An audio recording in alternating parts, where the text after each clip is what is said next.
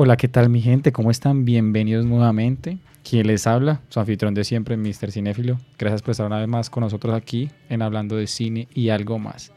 En el día de hoy, nuestro tercer episodio, vamos a hablar de cosas muy interesantes, como siempre lo hacemos.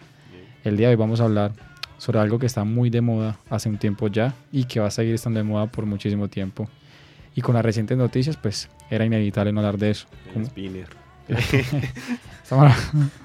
De la malumeta. Vamos a hablar de los live action de Disney y de todas las productoras de cine. Y también en nuestra sección de y algo más hablaremos de cosas y experiencias paranormales. El día de hoy me acompaña mi amigo de siempre, mi compañero fiel, el único, el único que nunca ha faltado, porque los otros dos compañeros nuevos no pudieron asistir el día de hoy pero Alex, como siempre, nunca falla. Así que Alex BL, como siempre, bienvenido y gracias por estar aquí. Aloha gente, eh, eh, sí, haters, demás seguidores de la página. eh, ¿Cómo van? Espero que muy bien. Eh, sí, a mí me arrastraron acá, pues al menos ya me están pagando el pasaje.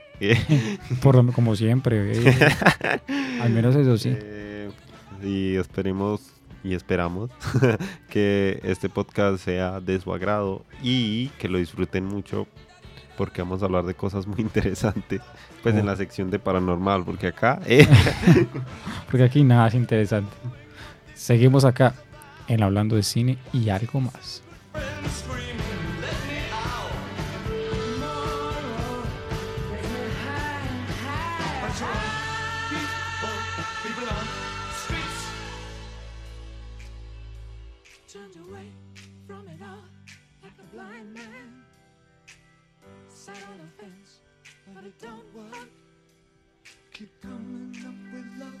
So slashed and torn.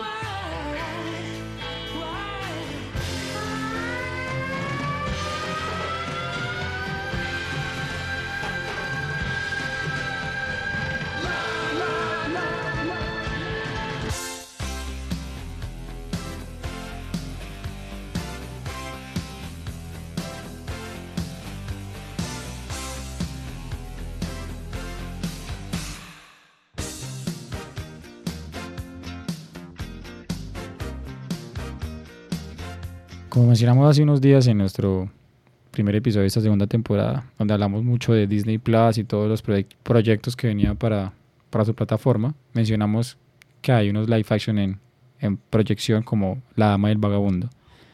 Y a partir de esto, no podemos evitar hablar de, de todos los live action que ya se han hecho, ¿cierto? Como Dumbo, El Rey León, La Cenicienta, La Bella, la Bella y la Bestia, etcétera, y todos los que vienen. Por ejemplo, lo de la sirenita que generó tanta polémica porque es una sirenita negra. sin blanqueador eh, No sé. Ariel sin blanqueador Y por ejemplo, la live action de El Jorobado de Notre Dame. Y justo ahorita, después de lo que pasó con, con la iglesia de Notre, Dame, de Notre Dame, pues más polémica va a generar esta, este live action. Pero lo que vamos es que muchas veces la polémica se ha generado a raíz, primero, que la gente cri- cri- critica es la falta de ideas de, de una productora como Disney o de las, las grandes productoras y que lo único que hacen es, bueno, cogamos una película que era animada muy buena y volvamos, volvamos a la live action y ya va a ser un éxito. Entonces la gente critica mucho esto. Y a partir de aquí genera más polémica es por el tipo de actores que seleccionan para la personificación de, de esos personajes, valga la redundancia, eh, en live action, en la vida real.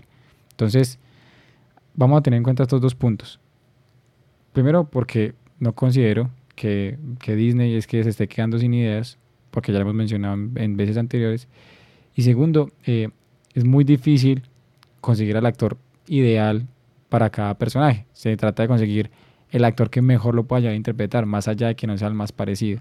Por esto es que, según el director de La Sirenita, se escogió a la actriz que se escogió para, para el papel de Ariel, más allá de que sus rasgos físicos no sean como aparecía en la película animada.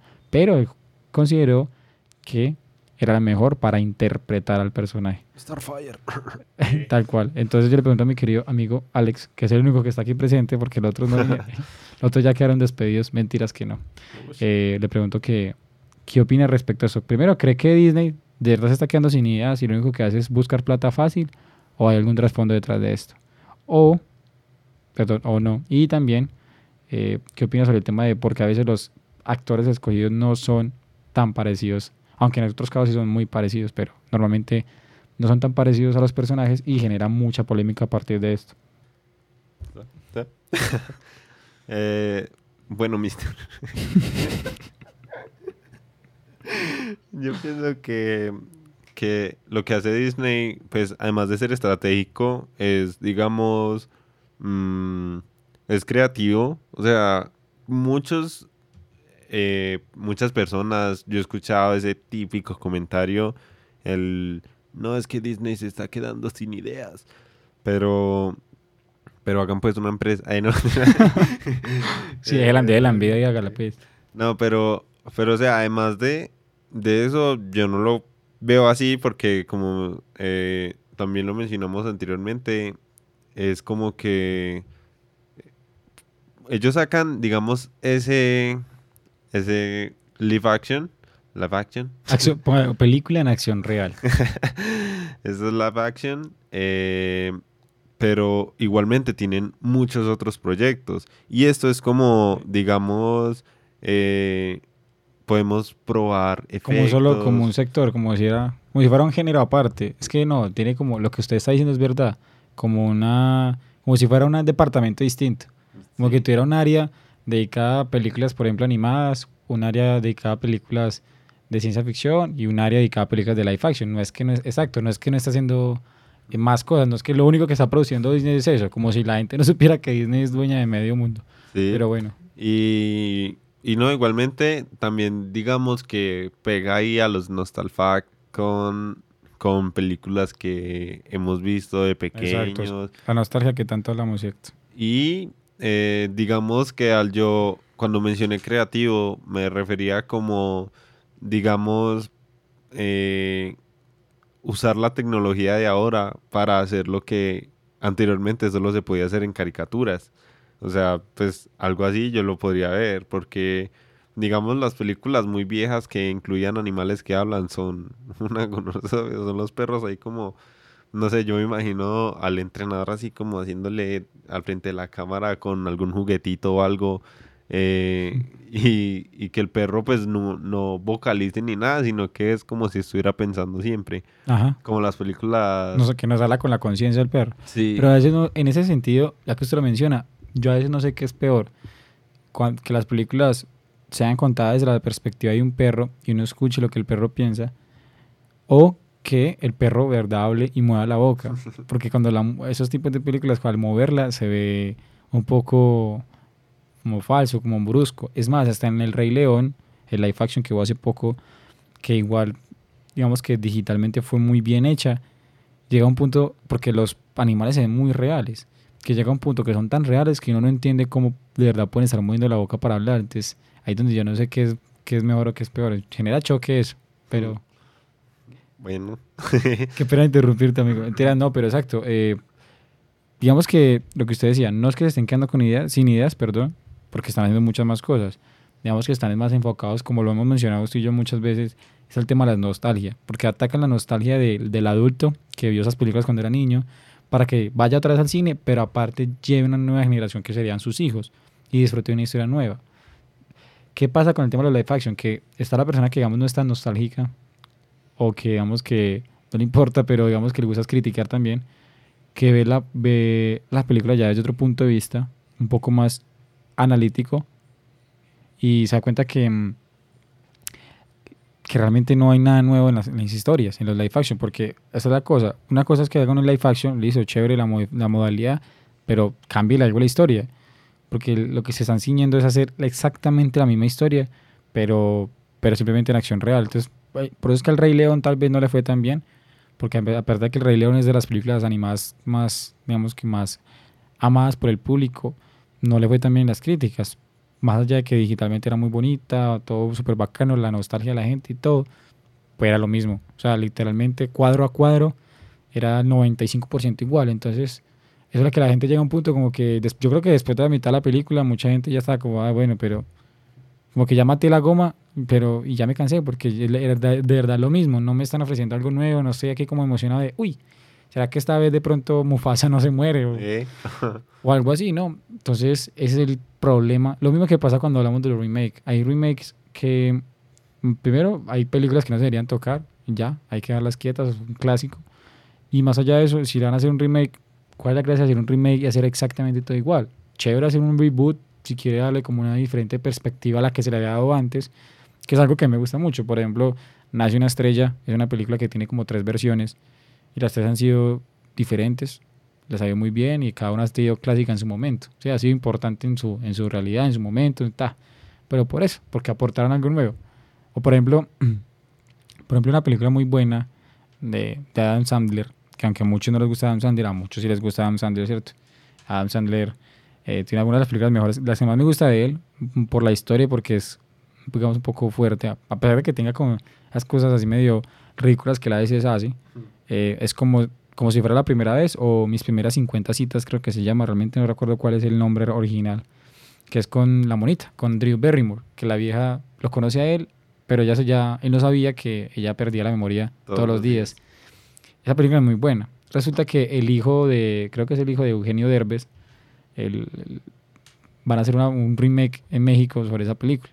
Y es lo mismo, pero obviamente ¿cómo se- versión mexicana. Eh, versión mexicana. Y literal los actores como que no casan y la historia, o sea, se ve como tan fin, para que fuera como una parodia, como un sketch en YouTube o algo así, porque no se ve con la misma producción y aparte es exactamente igual todo, entonces uno dice, no, pierde, como que pierde toda la esencia. Entonces aquí es donde pasa el problema con el live action se ha vuelto es más ese, que la gente siente que es falta de originalidad, es por eso, porque no han aportado nada distinto. Tal vez en las que sí les ha ido bien, es porque han aportado, eh, que aunque sea algo, algo particular distinto. Ojalá, por ejemplo, con las que viene La Dama del Vagabundo, que digamos igual yo no era muy fanático en su momento, aportar algo nuevo. Lo mismo con, con la del Jorobado de Notre Dame, es algo que sería muy interesante ver en la vida real. O por ejemplo, películas de Disney que a mí me encantaría ver en live action, pero con cierto toque distinto, vuelvo lo digo. Primero es Atlantis. Atlantis me encantaría, Sí, total. me encantaría ver en live action. Eh, El planeta del tesoro perdido. También, ¿qué se la recuerda? Sí, claro. Incluso tengo alguien en el trabajo, pues está en el equipo, es igualito a Jimbo. Eh, ¿Verdad? sí. Tiene que tomarle foto para que me muestre. Eh, por ejemplo, esas son de las películas que me encantaría ver un live action. Y aparte porque da espacio a, a inventar cosas nuevas. Y más porque la gente, hay mucha gente que no recuerda tanto la historia. Entonces podría usted como jugar con eso. Que la gente no, que la gente no está tan apegada a un tipo de historia que usted puede inventar. Y otra sería que de mis personajes favoritos de, de Disney y esas cosas eh, es La locura del emperador. A mí esa película me encantaba. Yo creo que cuando chiquito yo me la vi por ahí 15 veces, sin exagerar, de verdad. Porque me gustaba mucho. Entonces era una película que son de ese tipo de películas que me encantaría en live action. Pues me lo digo, primero por la nostalgia, pero siento que podrían hacer cosas emocionantes, sobre todo con Atlantis y el planeta del tesoro perdido. Siento que podría trabajar cosas bacanas, cosas nuevas, cosas chéveres, pero más allá de todo, y Disney no se va a quedar sin ideas. Y segundo, es, es eso, es tema de que no hagan tantos remakes, sino más como en forma de reboot. Digo yo, no sé. Sí, porque por ejemplo esa del, del Planeta del Tesoro también es una película que a mí me, eh, me encanta porque eh, tiene, o sea, si uno le pone atención, la historia es algo más pesada que como para ser para niños, o por lo menos así lo veo yo. O sea, el, la historia de, de Jim y, y lo que hacen estos piratas y cómo el, o sea, el desarrollo de la película como uno como que se engancha con los personajes y después ese final, o sea, es, es una peliculota, ¿eh? es brutal. Es que aplica muy buena, aparte que no, no, no, como que le logra dar su- suspenso dentro de una película de eso, drama, no, es muy buena. Son de esas joyas infravaloradas de Disney, me parece. a mí. Esa, Atlantis, no- me gusta más el planeta, más que Atlantis, pero ambas son muy buenas. Pero son esas películas que o sea, han, sido como tiradas en el olvido, como que todos los fanáticos allá, allá afuera queremos es, ese live action. pero bueno, vamos a esperar con que, con que sale Disney realmente. Pero, pero bueno, igual lo que digo, siempre he dicho, eso hay cine para todos los gustos. O sea, si a uno no le gusta ir a ver eso, pues, vaya, ven, a mí no me gusta, yo no me he ido a ver El Rey León, honestamente, Por dos. porque digamos que a mí me marcó mucho la, la original, ¿cierto? Y yo pensaba, bueno, ir a verla en live action sí me generaba curiosidad, pero después de empezar a ver las críticas de todo el mundo y ver que realmente era lo mismo, yo decía, no, no voy a ir a vérmela, para evitar dañar un poco la imagen que tenía esa película, ¿cierto? Para que dejarla en un, un bonito recuerdo y ya y no quedar como con la nueva versión y tener críticas en, como sentimientos encontrados. Entonces mucha gente más bien, listo, no me gusta que el Disney esté haciendo tanto live action como, como que, uy, perdón, haya que pedirle permiso, doctor. Sí, pues porque mucha gente que se queja como diciendo, no, es que, ay, qué pena, se ofendió arroba xxx, ya no podemos seguir, no nos dio permiso a seguir haciendo, no, listo, a ustedes no les gusta los live action porque Disney está haciendo mucho, es normal que quiera sacar otra vez todas esas cosas clásicas y tirarlas en live action, listo, no, no quiero ir a verme, por ejemplo, la dama del vagabundo si la sacaran en cine, pues vaya y véase. Otra cosa que muy probablemente también está siendo producida por Disney, véase la nueva de Star Wars o siga viendo Marvel o véase otra película, cualquier, hasta más, si usted se, se las tira de intelectual, veas alguna cosa en Nat Geo, que Nat Geo también es de Disney. Entonces, eh, hay, muchas, hay muchas ramificaciones por donde se puede, digamos, que, que la persona no, no tiene que, digamos, centrarse en que no, Disney solamente está haciendo una cosa, no, está haciendo muchísimas cosas más, sino que Disney entiende que el cine es un mercado muy global y muy diverso y que hay que sacar cosas para todos los gustos. Entonces hay, hay público que de verdad muere por la action, o sea, que les encanta. Y esos consumen mucho cine van al cine y van y gastan su boleta y con, con mucho, invierten en confitería, que les encanta porque normalmente van con niños, entonces los niños siempre piden mucha comida, entonces Disney la tiene clara para eso.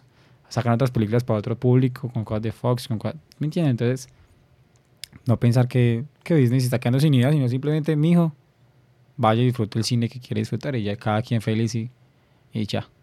Y como dato curioso, hace poquito eh, estaban pidiendo música y alguien cantó una de Disney, que no recuerdo cuál fue, y yo pensé en la del Rey León, la de Hakuna Matata, y yo esa canción se llamará Hakuna Matata, ¿cómo aparecerá?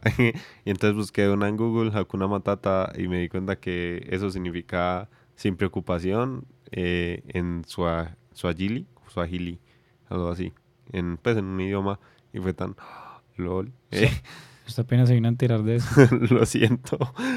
Eh, No, pero- eh, no pero- sabía que, que la canción la traducía literalmente. Literal- ¿Es en serio? Literalmente Hakuna Matata siempre ha dicho, se supone que eso de trata, o sea, literalmente la canción dice Hakuna Sí, Matata, pero- su traducción es y Sin preocuparse, es lo que... Sí, pero bueno, en fin.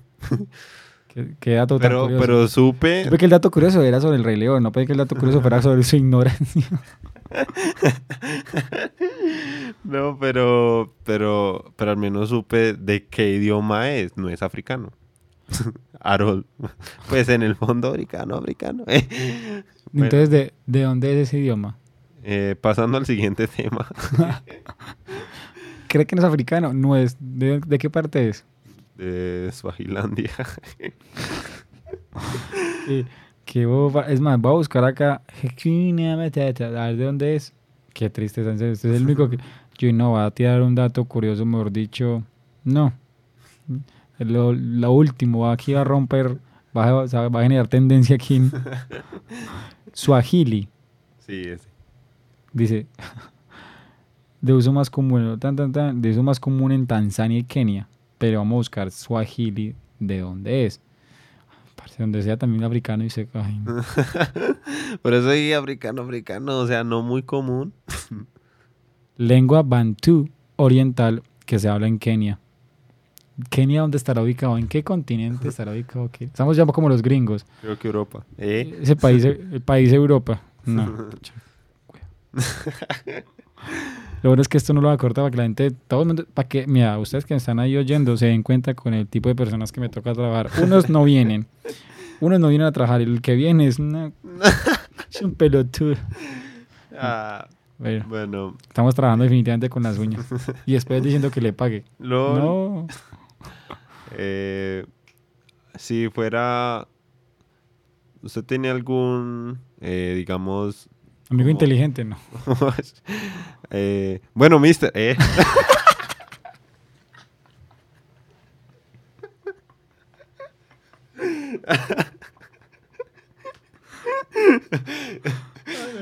Esto. Tú tienes, eh, digamos, no sé, como alguna caricatura o, videojuego que se diera, uff, qué brutal, pues además de las de Disney, que dijera, uff, qué brutal que sacaron un live action de esto. Claro, muchísimos. Por ejemplo, eh, que ya lo han hecho y, no me ha gustado tanto. Por ejemplo, Tomb Raider es uno que, no sé, yo sé que no se dice así, pero no se acostumbró tanto a pronunciarlo así que ya, pues lo sigue diciendo toda la vida así. Ponte este juego de Lara Croft, digamos que siempre fui muy aficionado desde pequeño, lo he jugado en todas las consolas y todas las versiones que ha tenido este juego, lo- las, digamos que las, las he jugado y soy muy aficionado. Y las versiones de, de Angelina Jolie, mm, no hay nada que decir. Y las de Alicia Vikander, pues la última, pues, la última versión, no fue, digamos que mala del todo, pero sigo diciendo que no es tan, no le hace tanta, no es tan fiel al juego, ¿sí? No, como que no, no cumple las expectativas de lo buena que es el juego, pero como mencionamos en el capítulo anterior, es que capítulo anterior, la temporada pasada, cuando el tema de los libros y eso, lo, lo bacano del juego, lo, lo interesante de los juegos es que uno se está, uno es el que maneja las cosas, uno es el que decide qué, qué hacer, qué tiene que hacer el personaje, qué, qué le pasa, sufre uno con el personaje, uno es el que tiene que pensar y decidir la historia. En cambio, una película es ya lo que está ahí y uno es como un espectador. Es como si uno acompañara a un amigo a jugar eh, videojuegos y uno lo viera jugar. Uno no jugara. Es lo mismo que uno ir al cine a ver la adaptación de un videojuego. Uno sabe que uno está de espectador y no puede, digamos que, influenciar de ninguna manera la historia. Pero a mí este juego, o por ejemplo The Last of Us, es un juego que me encantaría ver en live action y considero que podría funcionar porque, digamos, la historia como tal del videojuego eh, se, pre- se presta para eso. Digamos que el juego tiene muchas partes que parecen una película, o sea, que tiene como su historia y su contexto y que eh, tiene mucha fuerza de donde uno podría coger para, para poder hacer, digamos, una producción cinematográfica. Creería que este caso podría funcionar porque, por ejemplo, el juego no era solamente interesante por lo que uno hiciera, sino porque lo que, lo que pasaba realmente detrás cuando mostraban videos, esos videos que uno no puede modificar absolutamente nada, cuando son esas escenas que uno no puede hacer nada, uno también se emocionaba y uno decía, uy, el juego es que realmente el juego es muy interesante. Y de principio a fin, la historia que va de trasfondo es muy buena. Yo creería que este juego sí podría funcionar. Me encantaría ver, ver eso como tal. Pero así otros juegos, no, ese sería como el principal. No sé usted qué, qué juego le gustaría ver así como, como live action y que crea de verdad que podría llegar a funcionar. Esa es la otra cosa. Mm. No, la verdad es difícil. Y pensar en tantos, tantos juegos. eh, eh, no sé, incluso sería, pues yo pienso que sería incluso más fácil sacar una serie. eh. Pero, pero no en estos momentos y que se diga, uff, uff, tal vez, y eso que, que así como muy suave, y eso que ya hay una serie, eh, una película de Castlevania, Ajá. sería brutal, pero pues la versión de los primeros juegos, porque los últimos que han sacado hicieron un reboot y psh, yo quedé flipando con, con el Mirror of Fates, que, que cambiaron los personajes, o sea, como que le dieron una historia totalmente de los personajes, y a Alucard, que es uno de mis favoritos y uno Ah, de los claro, sí. favoritos de, de muchos Total. que han jugado, pero... Ah, bueno, sí. Pero qué, pero no, así que se me ocurra tal vez alguno, algún juego como RPG, como los Final Fantasy o... Es que, por ejemplo, Resident Evil. Resident Evil, que es un juego tan bacano, vea las adaptaciones que, digamos que tiene mucha fanática, pero realmente las historias no son tan buenas. Aparte de que la historia, vea que la historia de la película no es nada que ver con el juego, por ejemplo. Es que las adaptaciones de videojuegos son complicadas. Porque muchas veces los juegos son buenos porque uno juega, los juega, valga la redundancia, si uno es muy estúpido. No que la historia que va detrás del juego sea muy interesante. O no la han sabido mostrar. Entonces uno como espectador, del, cuando uno está jugando, mm, digamos que uno quiere más estar jugando y ya, no le preocupa tanto la historia de trasfondo. En cambio los videojuegos de ahora están tratando de meterle más contexto y más, una historia más de trasfondo para que así en algún momento uno tenga, digamos que el juego pausado y simplemente esté mostrando la historia, uno también disfrute el juego. Para que así cuando eso lo lleguen a adaptar más adelante en una película, ahí sí la gente como que, uff, qué chévere. No, sea, así- no va a tener ganas de como que, uy, no, que me aburrí, pausa, pausa, no. Es por ejemplo Silent Hill. Silent Hill para mí uf, es un juegazo Eso, y tiene una encanta. historia, o sea, es una historia súper eh, compleja y que mete también varias cosas. Oye, que sea, tiene terror y... No, es, Es que, es- o sea, el origen de cada monstruo que tiene que ver también con, con el protagonista y, y no, o sea, es es súper brutal las películas sí me parecen muy suaves. o Malísimos. sea, para, para ese juego tan brutal, las películas sí. Las películas han, han fallado un poco, pero es por eso, es que, le digo, son las películas que usted pone a recordar Silent Hill y era, se emocionaba, era cuando usted estaba jugando, porque usted se metía tanto en el cuento que usted se asustaba y todo y se ponía nervioso y tal, y no era los juegos que más me que hartaba. uno jugar eso solo tan en la noche, uno, eso daba miedo, eso daba miedo, entonces, pero era jugándolo uno. Si uno se ponía a ver los videos o la historia, uno como que, ah, no, normal, tampoco es que sea tan miedoso, ¿sí me entiende? Entonces, es el pecado de, de los- las adaptaciones de videojuegos a live action o las adaptaciones de, de los libros. Que como uno como lector, uno se imagina lo que quiera y uno, mejor dicho, y uno desarrolla la historia. Pero en las películas lo que ya está.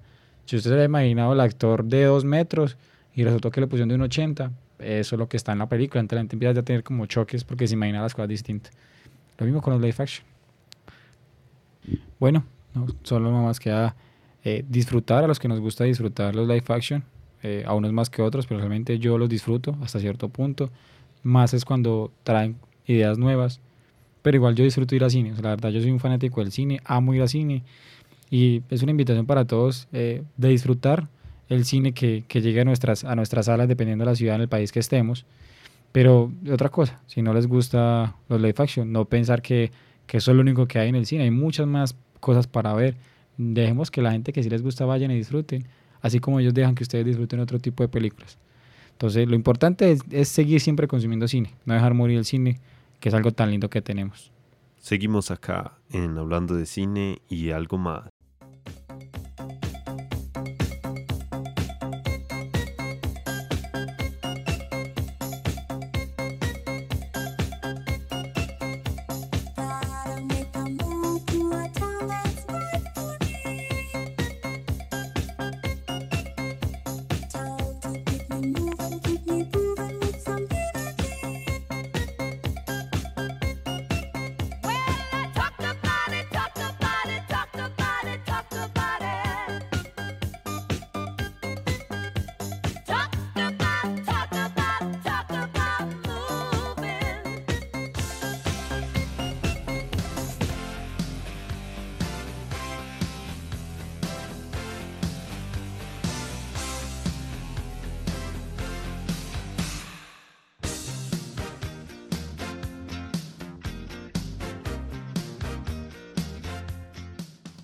Y en nuestra sección de algo más hablaremos de experiencias paranormales que pueden ser propias y no tan propias.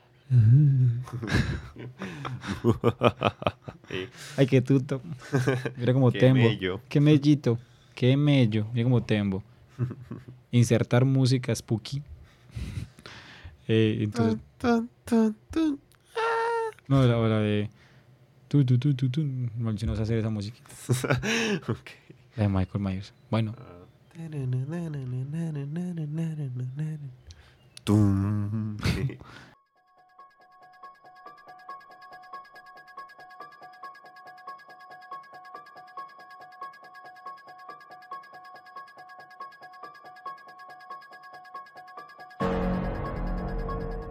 arranco yo con mis historias. Usted, arranque usted que yo tengo muy pocas. exorcista.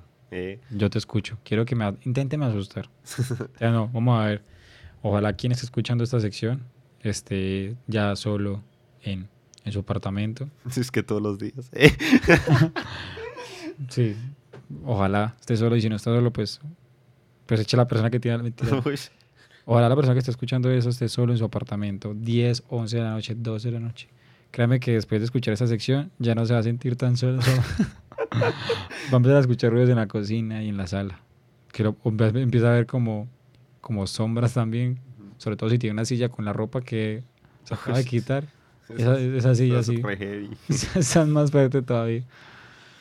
Bueno, esperemos que disfruten esta nueva sección, tanto como nosotros la hemos disfrutado, y más que todo disfruten el tema del día de hoy, que va a ser historias y anécdotas paranormales de parte de nuestro querido amigo Paranormalex. Eh, Arranca, querido amigo, y deleítanos con tus historias. Pueden seguirme en mis redes sociales como Paranormalix97. Eh, Ya conocemos a usted. no mentiras, pero sí les voy a contar. eh, la, Esta es la historia de un amigo, de un amigo. ¿Se acuerdan de las cosas de Cartoon Network? Eso era miedoso. no me Esta acuerdo. historia se subió al amigo de un amigo. Ah, uy, creo que sí. Buenísimo. Perdón por interrumpirte, sigue. no. Eh, a ver, mi experiencia, o sea, la peor de todas que yo tengo, eh, así de recuerdo, porque pues me han pasado varias cosas, pero ninguna me ha dado tanto susto como la que les voy a contar. Se abre una puerta. Eh, eh, Metemos efectos de sonido. Eh, bueno, esto fue una parálisis del sueño y fue la única que me ha dado y no, o sea, eso fue horrible. No sé si me hayan dado más, pero ya aprendí a controlar eso. Entonces, Bueno, ¿cómo controla eso? Pues digamos, yo ya sé que cuando es una parálisis del sueño, entonces como que no, pues esto es parte de mi imaginación y simplemente cierro los ojos y digo, no, no está pasando nada. Y está haciendo el cuchillazo. Eh. no, pero, pero sí, o sea, yo digo eso. De Igual no me pasa mucho, solo me ha pasado, digamos, tres veces y una de esas es la que les voy a contar. Cuéntanos. Sí, se volvió a abrir la puerta. Eh, Ha cerrado el espanto. una vez eh, yo estaba, bueno, primero hay que contextualizar. yo vivía en una casa con puertas y ventanas.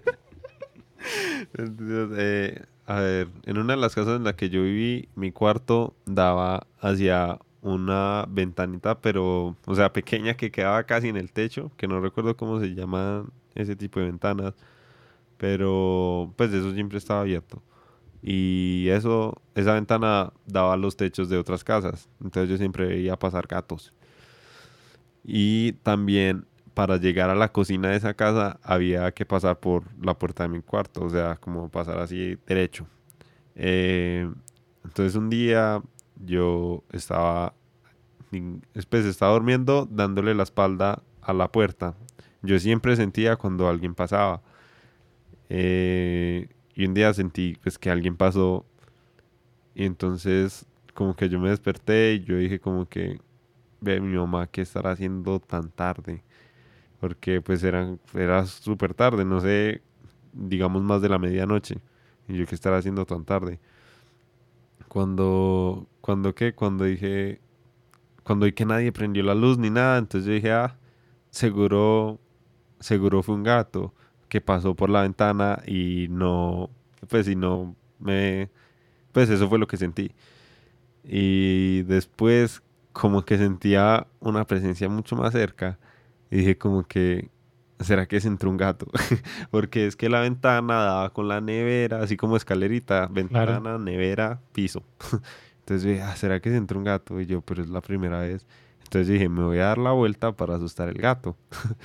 y me di la vuelta y no había nada, todo seguía apagado. eh, ahí estaba pues la ventana normal. Y pues yo estaba ya acostado mirando hacia la puerta cuando empiezo a sentir en- a los pies de la cama como cuando alguien se, se, se sienta o se sube, que, que uno siente como que El se colchón se baja, exacto, que se hunde el colchón. Y, y apenas yo sentí eso, yo, yo, mi mente positiva seguía diciendo como que, uy, se subió un gato. Entonces, o sea, y lo único que yo pensaba era como, ay, qué cool, puedo dormir con un gato. Y lo único que pensaba también era como que ojalá que no tenga pulgas. Ah. Y cuando yo veo que se empieza a acercar como más y más, y yo dije como que eso es más pesado que un gato. Eh, los gatos pues casi ni se sienten. Entonces cuando me di la vuelta, vi como, o sea, estaba muy oscuro, pero alcancé a ver como la silueta de alguien eh, agachado, pues acunclillado así, mirándome. Y, yo apenas vi eso, intenté gritar, pero, o sea, yo era como, mamá. y, y lo peor de todo fue que me acordé que eso fue un día en la semana. O sea, cuando eso mi mamá solo me iba a visitar los fines de semana porque yo vivía solo.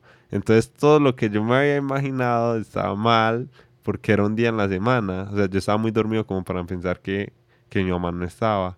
Mm. Y entonces yo era como intentando solo llamar a mi mamá y decirle como que ayuda. Y yo era mamá. Y yo sentía que se me iba a dañar ya la voz. intentar gritar así. No puedo. Y a la última, pues yo solo cerré los ojos y dije como que esto será una parálisis. Esto es- Y ya cuando abrí ya no había nada, ya me podía mover y no, y yo salí de ese cuarto y me hice el, en el cuarto donde pues dormía mi mamá, pues no había nadie, pero me sentía más seguro ahí. Igual fue súper heavy. O sea, yo voltearme y ver esa silueta ahí agachada. Eh, justamente hace poco, y al decir hace poco es como más de seis meses. eh, o sea, Sí, esa, esa anécdota fue hace ya, eso fue como el 2014. Y, y hace poco eh, vi, pues fue el año pasado, vi una publicación en Facebook, algo sobre ángeles y no sé qué rayos. Pero es ah, ángeles y demonios, pues algo así. Y la publicación hablaba de, de Incubus. Y la imagen que mostraban de Incubus era un ser así como acunclillado mirando a alguien dormir. Y fue como que, güey. Entonces empecé a leer más de eso y era pues un demonio que atormentaba a la gente en, sus, en los sueños. Y fue como, mm, heavy. Ya, que- ya esa es mi historia. No, eso es muy tétrico. Re. Ese tema de la parálisis del sueño es algo que da muy duro. Yo también eh, sufro de eso muchísimo. Y digamos que llega un punto en el que ya sé que tengo parálisis. No deja de ser miedoso, pero muchas veces cuando desde mi, mi cama se ve, se ve la sala y se alcanza a ver la cocina a lo lejos. Y justo en la parte de la sala que se alcanza a ver, hay como una barra, esas barras americanas. Y tengo ahí yo unas sillas y unas cosas. Entonces como que desde justo desde donde estoy ubicado yo en la cama, se alcanza a ver esa silla, la, la barra, la cocina y para el patio, lo lejos, si tengo, si tengo colgar, eh, ropa colgada en el patio. Cuando en la noche, en la madrugada, me da esas parálisis del sueño, yo obviamente uno medio puede abrir los ojos y veo borroso. Yo al ver borroso, obviamente, y por la oscuridad y la medio, digamos que la poca luz que entra, todo eso así unido detrás de otro, hace, siempre hace figuras de, de, personas, de personas inevitablemente. Sobre todo, a veces veo personas como están sentadas en las bancas o como si hubiera alguien colgado, ahorcado en, en, en la- sí, hombre, como en el patio. Entonces es muy duro, pero digamos que como yo ya sé que es por eso, entonces yo como que me asusto un poco, pero cierro otra vez los ojos y empiezo a hacer fuerza con los ojos cerrados para despertarme. Porque cuando uno hace fuerza con los ojos así más abiertos en esas parálisis, es donde más susto da. Entonces yo cierro los ojos, me tranquilizo y hago fuerza para despertarme y darme cuenta que realmente no había nada, sino que era pura parálisis del sueño. Más allá de que yo creo que en esta vida todo es posible. Porque otra cosa, mucha gente busca darle explicaciones a todo esto, ¿cierto? Así como yo acabo de hacer, pero lo hacen es como para negar la existencia de muchas cosas. Yo siempre he creído que, que todo existe. Para mí, los ángeles, los demonios, todo existe, esa edad todo es posible. Porque el hecho de que no hayamos comprobado que exista no quiere decir que no exista, ¿cierto? Que tampoco se ha comprobado que no existe. Ujú. Aparte hay gente que ha tenido muchas experiencias, porque hay gente, hay gente que se empeña mucho en, en negar esto. Y hay mucha gente que, que se niega y cuando le pasa, ahí es donde ya se da cuenta que... Sabes que uno muy- es muy fácil uno negar las cosas cuando uno no le ha pasado nada, uno siempre le busca las explicaciones a esto. Pero digamos que las experiencias más difíciles que yo tuve fue en el primer apartamento en el que viví solo, ya hace un buen tiempito, hace varios años, ya hace por ahí 6, 7 años.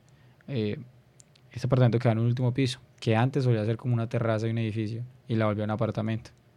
Entonces, yo entrando, yo entraba, abría la puerta, así, sonaba peor que la suya. Entraba a la puerta y subía, y subía las escaleras. Cuando subía las escaleras, ya entraba a la sala, pero la sala ya no tenía puerta. La puerta, la única puerta era la de abajo, la que estaba antes de las escaleras. Entonces, una noche yo llegué a jugar fútbol Es que enojado y tiró las cortinas porque no había puerta. abrí la puerta y normal, como cualquier otra noche, ¿cierto?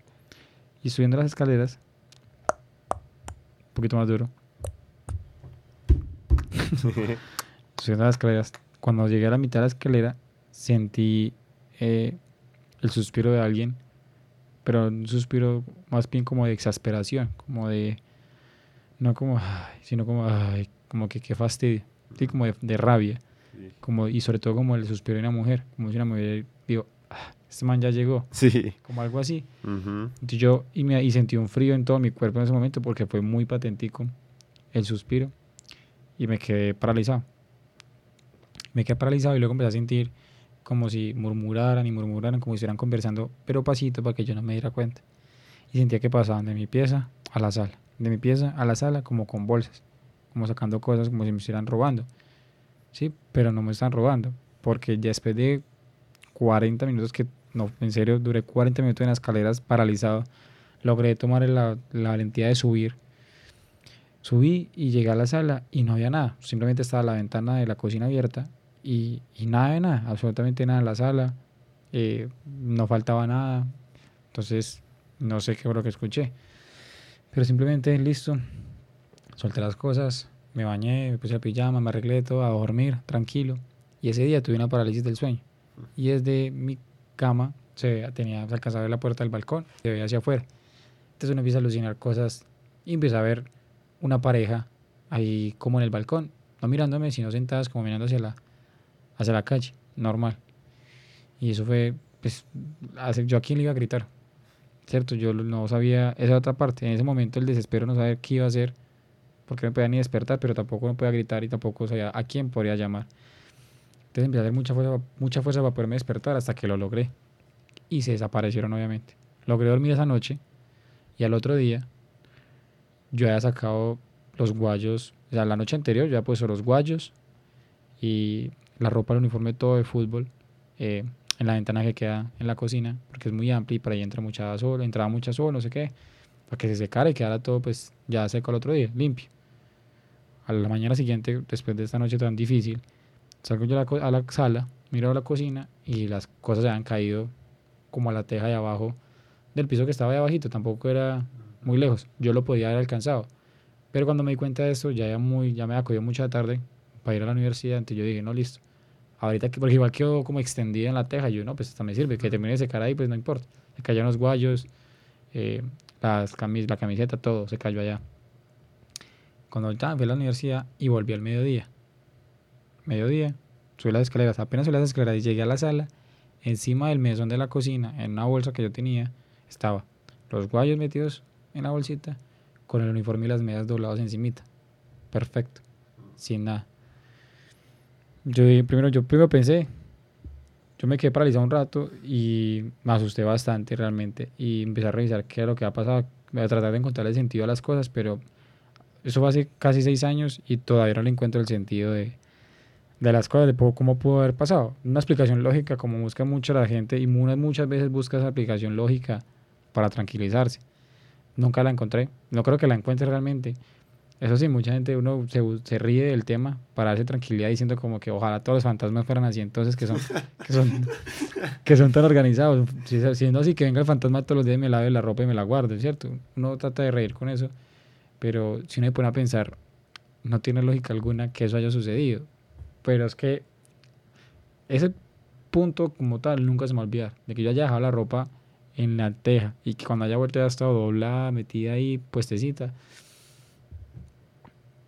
No sé, jamás lo va a superar. No digo que eso me atormente ya, pero jamás lo va a superar y aparte que nunca creo podré encontrarle una explicación lógica al tema. Pero entonces lo que dijo, más allá de que la gente intente encontrar una explicación lógica o no la encuentre, no quiere decir que esto no sea real, la verdad siento que a cualquier persona le puede pasar, le puede pasar a usted que está escuchando este podcast en este momento. Yo le sugiero que mire a su alrededor, piense, estoy en mi sala o estoy en mi habitación, ¿qué puede haber alrededor de su- suyo? ¿Qué puede haber afuera de su habitación? ¿Qué puede haber en el piso de arriba ya que usted está en el primero? Cualquier cosa puede pasar. Eso sí, es mejor estar en paz con uno mismo, creer que todo en la vida es posible, porque cuando uno no acepta las cosas y le llega a pasar el día que le pase, más duro le va a dar, porque es doble choque. Choque a sus creencias y el- la impresión de, de esas situaciones que nunca deja de ser muy impresionante. Seguimos acá, en hablando de cine y algo más.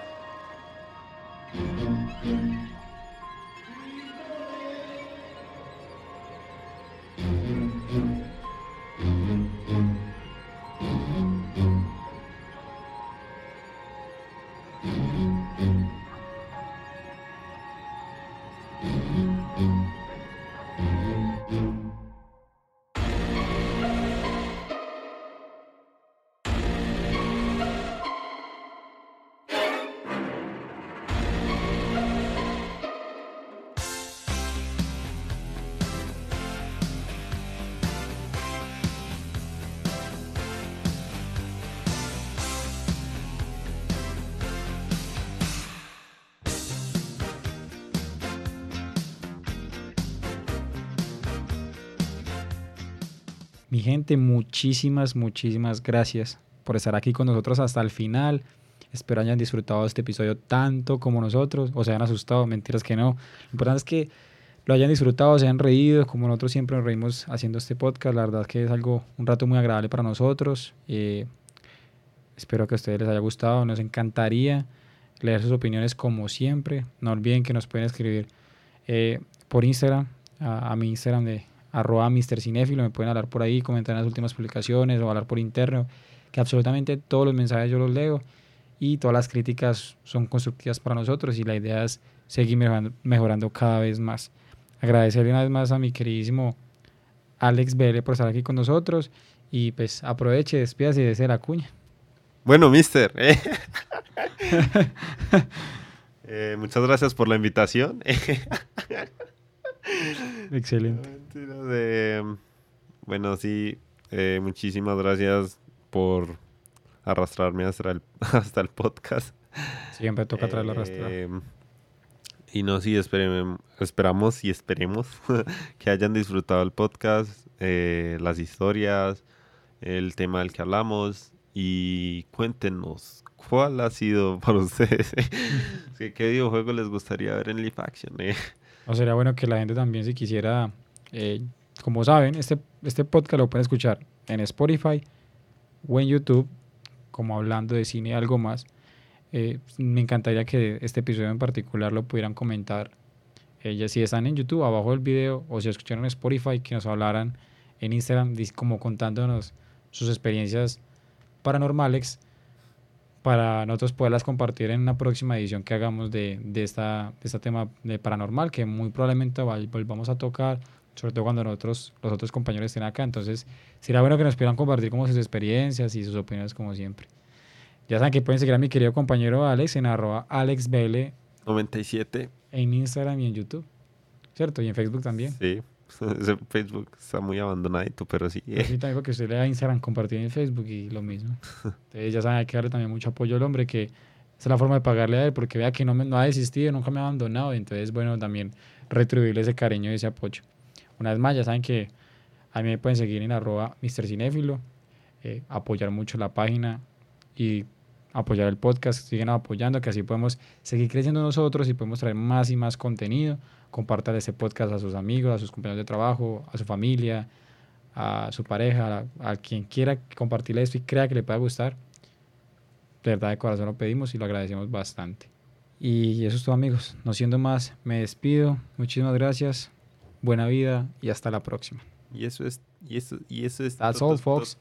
todo. Sí.